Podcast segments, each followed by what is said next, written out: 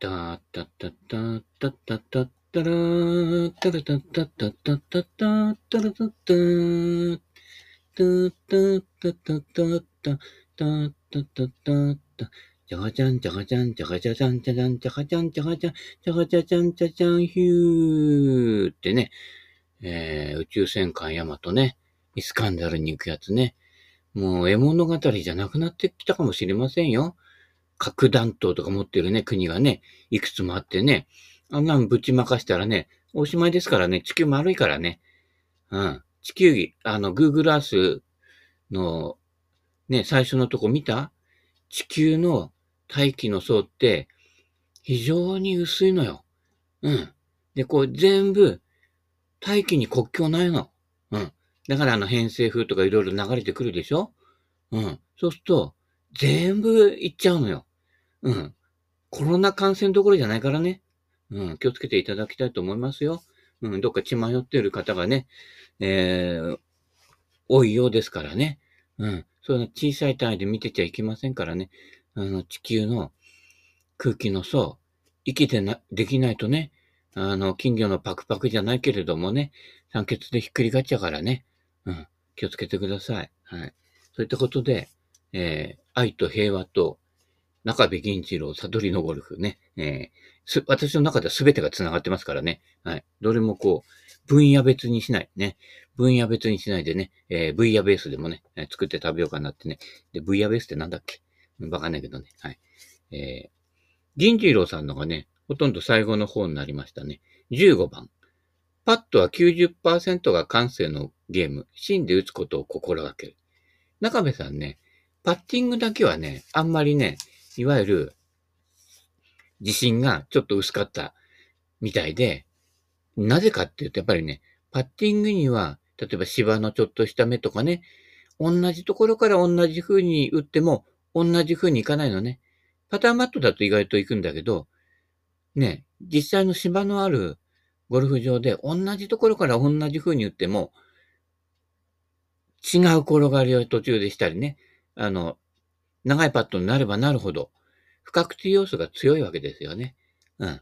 で、もう本当に小さなアンチレーションっていうのはやっぱり、あの、どんなに吟味してもわからないようなところ。私なんかセベもうどんだけ待ってるかわかんないけど、セベのね、十何番 ?15 番 ?15 番じゃねえな。えー、アウトだから、アウトの9、8、7番か。のグリーンと、えー、17番のグリーンか。あそこの傾斜っていうのはね、なかなか未だにね、あれこれどっち行くんだったっけなっていうね、読めない、えー、グリーンがありますね。はい。ということなので、なかなかね、パッティングっていうのは不確定要素が入るということですからね。うん。まあ、完成というけど、やっぱりね、一番練習してるのは、パターですね。あの、上手な人が。で、次にアプローチ。うん。つまり、短いところの技術が一番スコアに直結するっていうことをよく知ってるわけですよ。うん。だから、あの、ショートコース行ってるタカさんがね、上手くなるっていうね。最近またちょっと下降線を辿ってるかもしれませんけれどもね。うん。えー、そこはまたね、あのー、いろいろな要因があるんじゃないかなとは思いますけれどもね。はい。えー、そんなこんなで。ところがね、私なんかは、芯で打つことは心がけていません。むしろ、流れ。多少芯外してもいいから、円滑な流れを、えー、大事にするということですね。はい。あの、スッとこう出てくようなね。うん。あのー、ショートパットとかは、こう、まあ、競技でやってる人なんかはね、結構ね、強く握って、ガチガチに固めた方が意外と、ガチガチで、あの、いけるんですけどね。うん。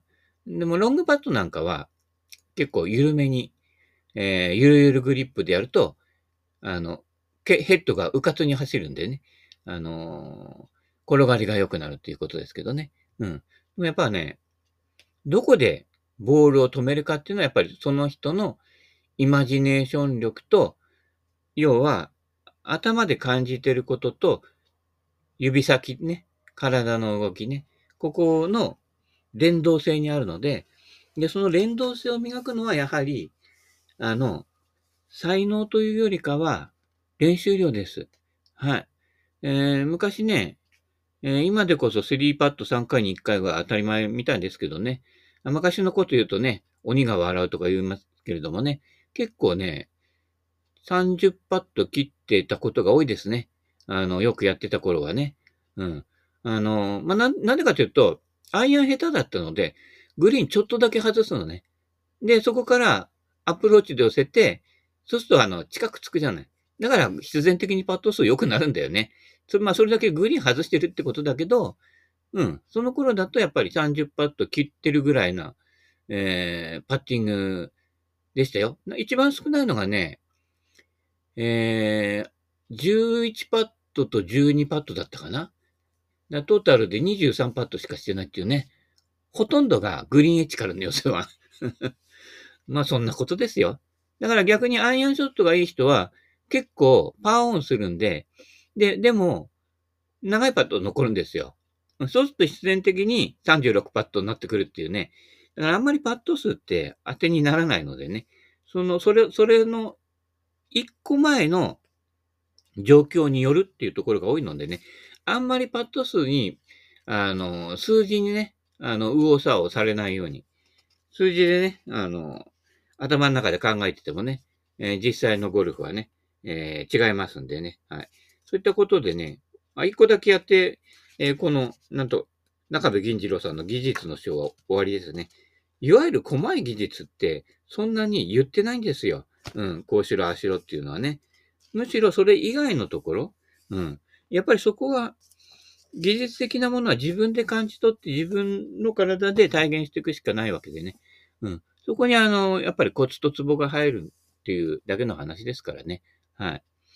あとはあの、気をつけちゃなくちゃいけないのはね、あの、まあ、レッスンプロとか教わる方多いと思うんですけれども、あの、スイングとか見てると、レッスンプロが言ってることより、レッスンプロのスイングに近くなってますね。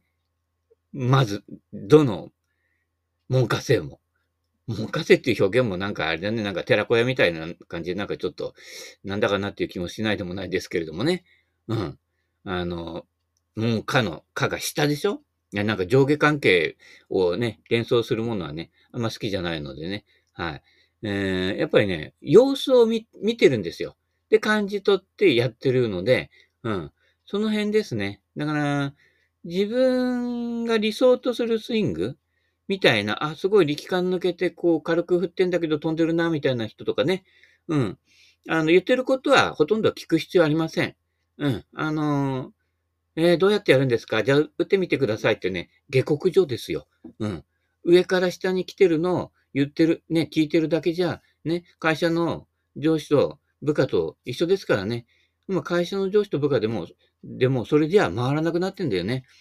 意外と中間管理職って空気読めない人多いからね、うん、どこの誰とはね、比較的、ね、パッとね、頭に思いついた人多いかもしれませんけどね。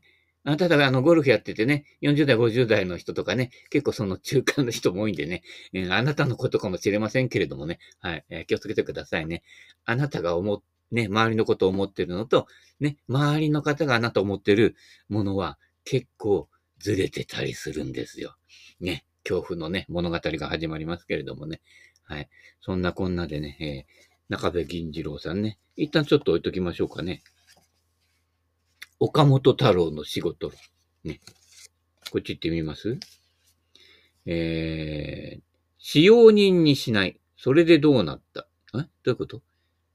それからどったのっていうのなんかね、昔ありましたけれどもね。えー、だららららと言ってね、よくわかんないけど。あ、要は自分が上に立った時かな。今、今の話と繋がるけどね。ね、こいつら、俺の下僕だと思思わないことですね。あの、社員が働いてくれてるから、社長はゴルフ行けるんですからね。うん。でも自分で回すって言ったら無理ですから。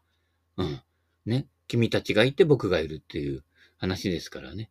だからあの、上下で見ないと。で、やってることの、ね、えー、大事さで、その人を判別しないってことですね。うん。人余っちゃったと。ちょっとあの、ね、草むしりやってくれよって言ってね、草むしりやってるからって卑屈になってダメですよ。うん、草むしりしなかったら草ぼうぼうだからね。で、店入るときに、草ぼうぼうの店って、やっぱ入りたくないわけですよ。うん。あ、管理行き届いてないんだなっていうことが分かっちゃうからね。うん。あの、ゴルフ場のラフだったら適度に伸ばしといた方がね、あ面白いんだけどね。あんまり伸ばすとね、あの、ロストボールになりやすいんだけど、うん。あんまり手入れしない方が、実はゴルフは面白いっていうね。綺麗なね、高級コース。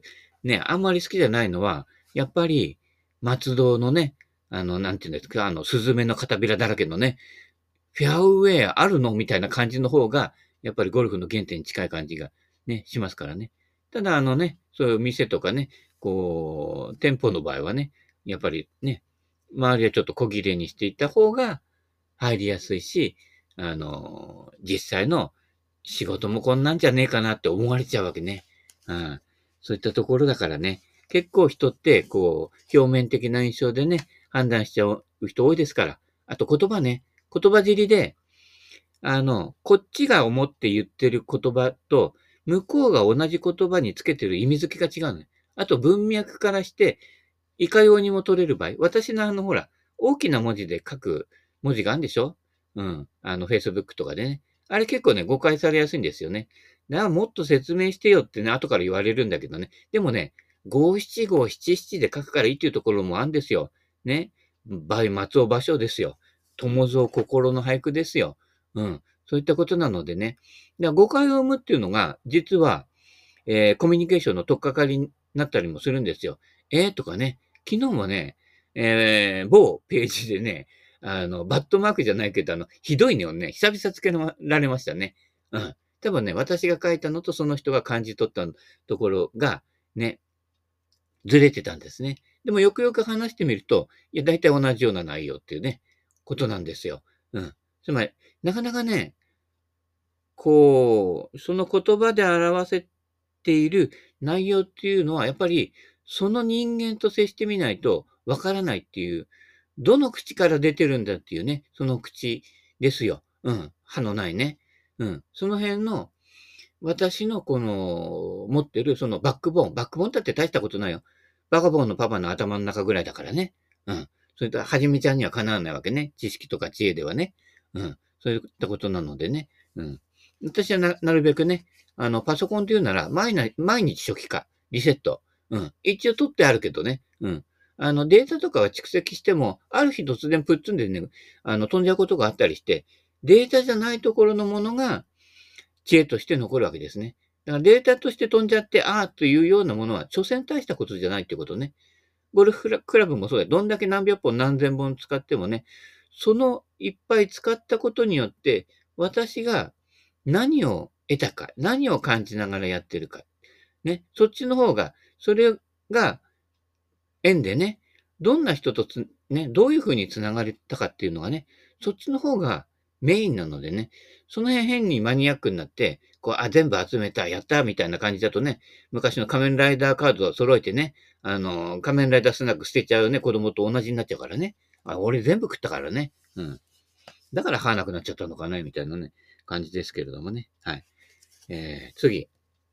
任せたら口を出さない。そういったことよ。某、ね、不動産屋さんの社長さん、ね、ね、あの、やっぱり、忘年会とかなんとかとかあるんですよ。やるんですけどね。うん。あ、行かないのって、お、俺行かねだって、俺行かない方が、みんな楽しいにでき、そうにできるじゃんっていう、いや、大人だなと思ったね。出しゃばって、ね、ひどいやつは、くんじまで、居酒屋でくんじまで食べるやついるんだよね。忘年会とかで昔ね、よく聞いてたりしてさ。で、なんかこう、しらーっとした雰囲気になっちゃってさ。で、そそういう態度にさ、ふ、ふ、日頃から気に食わないと思ってる部下いるんだね。で、そういう時ってお酒入ってるから、思わず、ね、あの、テーブル叩いて、ドンなんて叩いてね、あの、あわやね、喧嘩になりそうになったのをね、何度か目撃してますからね、社長出てきちゃダメなんですよ。そういった席に。社長の悪口言ってみんなで盛り上がるのが楽しいんだからね。うん。その自由をね、奪っちゃダメですからね。うん。そういったこと。だから、任せたら口出さない。他の某社長もそう。え、ね、あの、現場そんなにいないの。うん。あれ、どうしてって言った、いや、みんな自由にやってもらった方がいいから。大人だよね。うん。そんで、たまには、やっぱり社長の方がいろんなことを知ってるので、えー、やっぱりね、世界が狭い部下の人たちで集まっても、やっぱり世界が狭いみたいなところがあって、失敗するんですよ。で、あの、損害出したりもするんだけど、あ、まあ、いいよいいよとはね、口で言ってるけど、いいよとは思ってないのかもしれないけれども、そこは、そこでなんで失敗したのかっていうところを、これこれこういうことじゃねえか、みたいな感じでね、一緒になって考える。そこで考えればいいわけね。倒産しちゃおしまいだけどね。うん。そうやって信頼関係の中にあることが結局、会社のね、回転も良くするし、そのやっぱりね、会社と国は内側から滅びていくんですよ。うん、某、某国をね、見てるとよくわかるでしょ？ね、庶民はどこも同じような庶民なのに、やっぱり、ああいう体制、ああいうことをしてると、やっぱり、内側に矛盾が生じてくるわけね。そうしたら、やっぱりね、お上といえども、回してる人間っていうのは少ないわけですから、やっぱね、最終的には大衆のパワーがね、うん、強くなってくるわけ。うん、それはどこでも一緒。で、結局ね、崩れるお城を一生懸命作ったってダメなんで、ね、積み木、ね、積み木崩しですよ。積み木は崩して遊ぶものだからね。うん。なんかもう生きてるうちに5点立ち、あ、5点って、5点って言うとまた P で、まあ、あ、あの方のこと言ってるわけじゃないよ。うん。あの、身軽でね、いるのが一番大事。だから蓄積したものは、もう毎日毎晩お酒と一緒に流しちゃう。うん。そういうこと。水に流すんじゃなくて、酒と共にされるんだからね。うん。そういった感じでね。あの、心の中を空洞にしてね、風が吹き抜けるように、いつもしといてください。身軽にね。うん。そういったことですよ。うん。だから任せたら口を出さないと。ね。岡本太郎さんは主義として頼んだ以上、どんな風に作られようと口は出さない。任せっぱなしだ。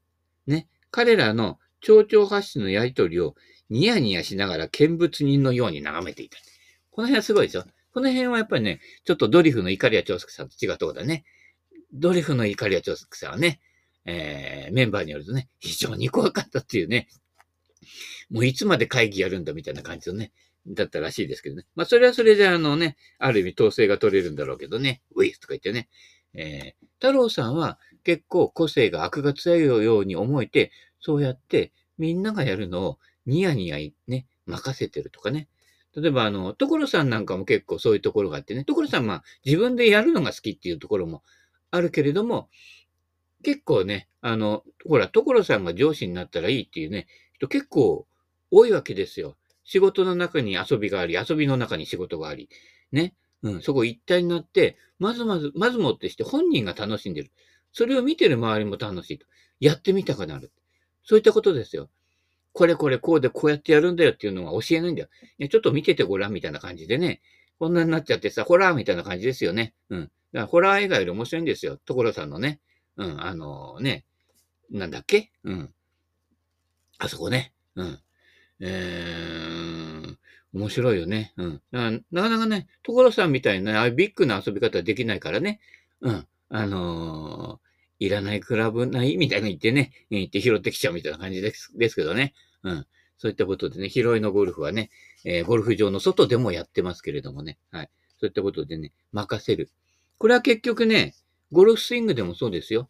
あの、クラブヘッドの動きに任せる。これができないと、どんなにパワーがある人でも飛ばないんですよ。ブレーキになっちゃうの。うん。自分の、実は自分のブレーキ、ね、自分の体がブレーキになってるんだよと。そのブレーキになってる動きがな何かなっていうことですよ。うん。思わずクラブヘッドが走っちゃう。だから、あの、パターで言うと、あ、思わずパンチ入っちゃったみたいな感じで、グリーン、グリーンのね、表までこぼれちゃうようなさ、パンチ入っちゃうあのアプローチやね、パッとやっちゃうことあるんじゃないあの時のクラブヘッドの動きですよ。思わずっていうやつね。うん。だから自分で体鍛えても飛ばないんです。あの、打つのはクラブヘッドだから、ね。どんなにパワーあるね、人が、ね、室伏工事みたいなね、人が、ね、やっても、ね、江川卓が、まあ、ちょっと古くなるけどね、投げても、ゴルフボールは、ね、飛ばないんですよ。うん。俺がウェッジで打つぐらいの距離の人しか、ね、野球選手で肩の強い人でも飛ばないわけ。うん。なんでかっていうと、ここに棒が入って棒の頭に重りがあるわけですよ。これを使えるっていうことが非常に大事で、それを、流れを妨げるってるものがあるので、そこに気づかない限りは、いつまで経っても、やっぱり、えー、宝の持ち暮らしされになっちゃうわけね。うん。そこ効率よく動かす。だから俺なんかは、このね、よくゴルフやってるメンバーの中で、多分一番体力、筋力ないのよ。うん。遠投とかやっても一番多分、遠くに飛ばせないと思うのよ。うん。だけど、ゴルフやると、そこそこ追いついていけるっていうのは、そういったことね。うん。要領ですね。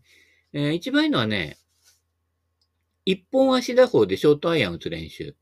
うん。一本足打法で踏み込んで打つと、途中でブレーキかけようと思っても、踏み込んだ勢いで触れちゃうのね。うん。これが大事。あのね、自分の力の範囲内で留まってるから飛ばないんで、踏み込んじゃって思わず触れちゃうっていうことね。あの、クラブヘッドがね、山本リンダしちゃうときですよ。どうにも止まらないってね。リンダ困っちゃうってね。うん、アプローチで飛びすぎて困っちゃうけどね。うん。で、それができてから、その飛距離を抑えるにはどうしたらいいかっていうプロセスですよ。最初からコントロールに走っちゃったらダメね。アーノルド・パーマンが言っていましたよ。もう、ヒット・イット・ハード。引っ叩け。ですよ。うん。まず、そのベースがあって、まあ、ただ力で引っ叩いてってダメだよ。腕力あったって飛ばないんだからね。うん。あの、筋肉で飛ばせるうちは、えー、飛ばしちゃうけど、それだと、後々効率悪くなってくるし、骨にはね、負担かけてるのね。うん、歪みが出るからね。あの、筋力を使わないで、いかに触れるかっていうことね、先端をね。この辺をね、えー、よく考えてみるといいですよ。うん。そのためには、まあ実際に球を打たないでね、あの、ゴムの T をね、ペチンペチンとね、あの、右の方に立って、両足揃えて右の方に立って、左足をね、その、えー、打つ位置までぐっと踏み込んでから打つということです。そこで気をつけなくちゃいけないのは、野球のように横に振っちゃうと、それなりなんですけど、ここでクラブヘッドを置き去りにして重力を使うということです。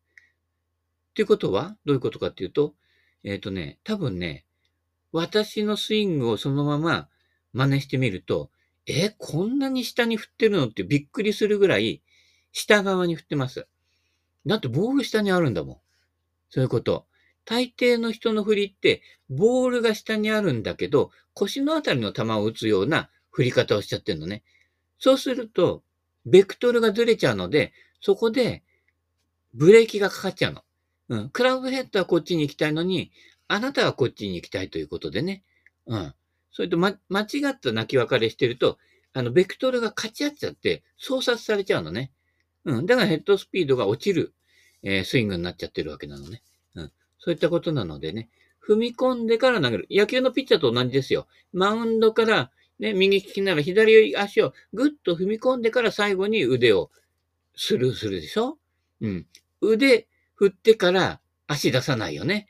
腕と足同時に出さないよね。転んじゃうからね。でも、おかしいことに、ゴルフではそういったスイングを当たり前のようにやってるんだよね。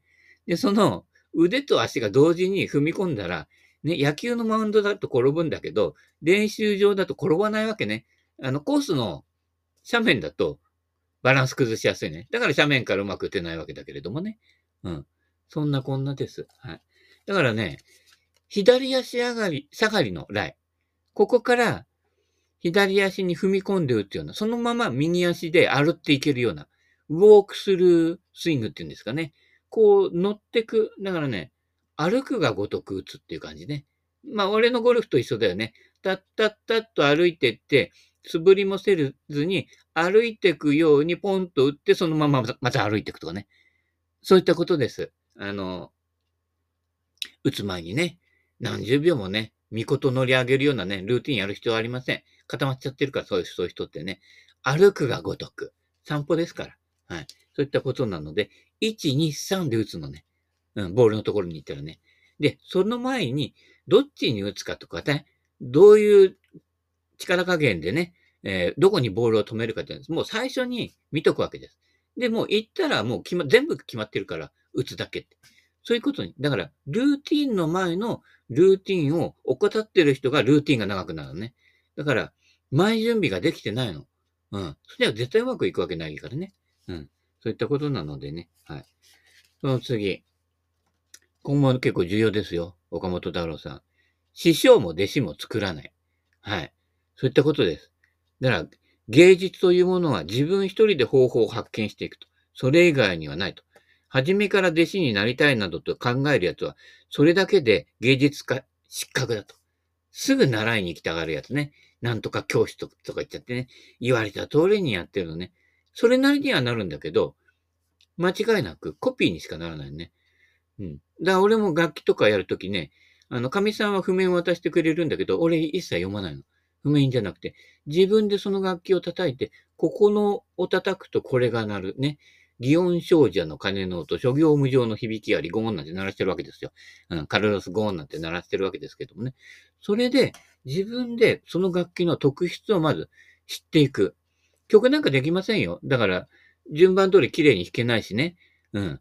あとね、右手と左手の違うことをやる楽器なんていうのはなかなかね、マスターするの時間かかるんだけど、それをまず片手の動きから全部やってって、ここはこうするとこうだなるよなって、時間かかるんですよ。うん。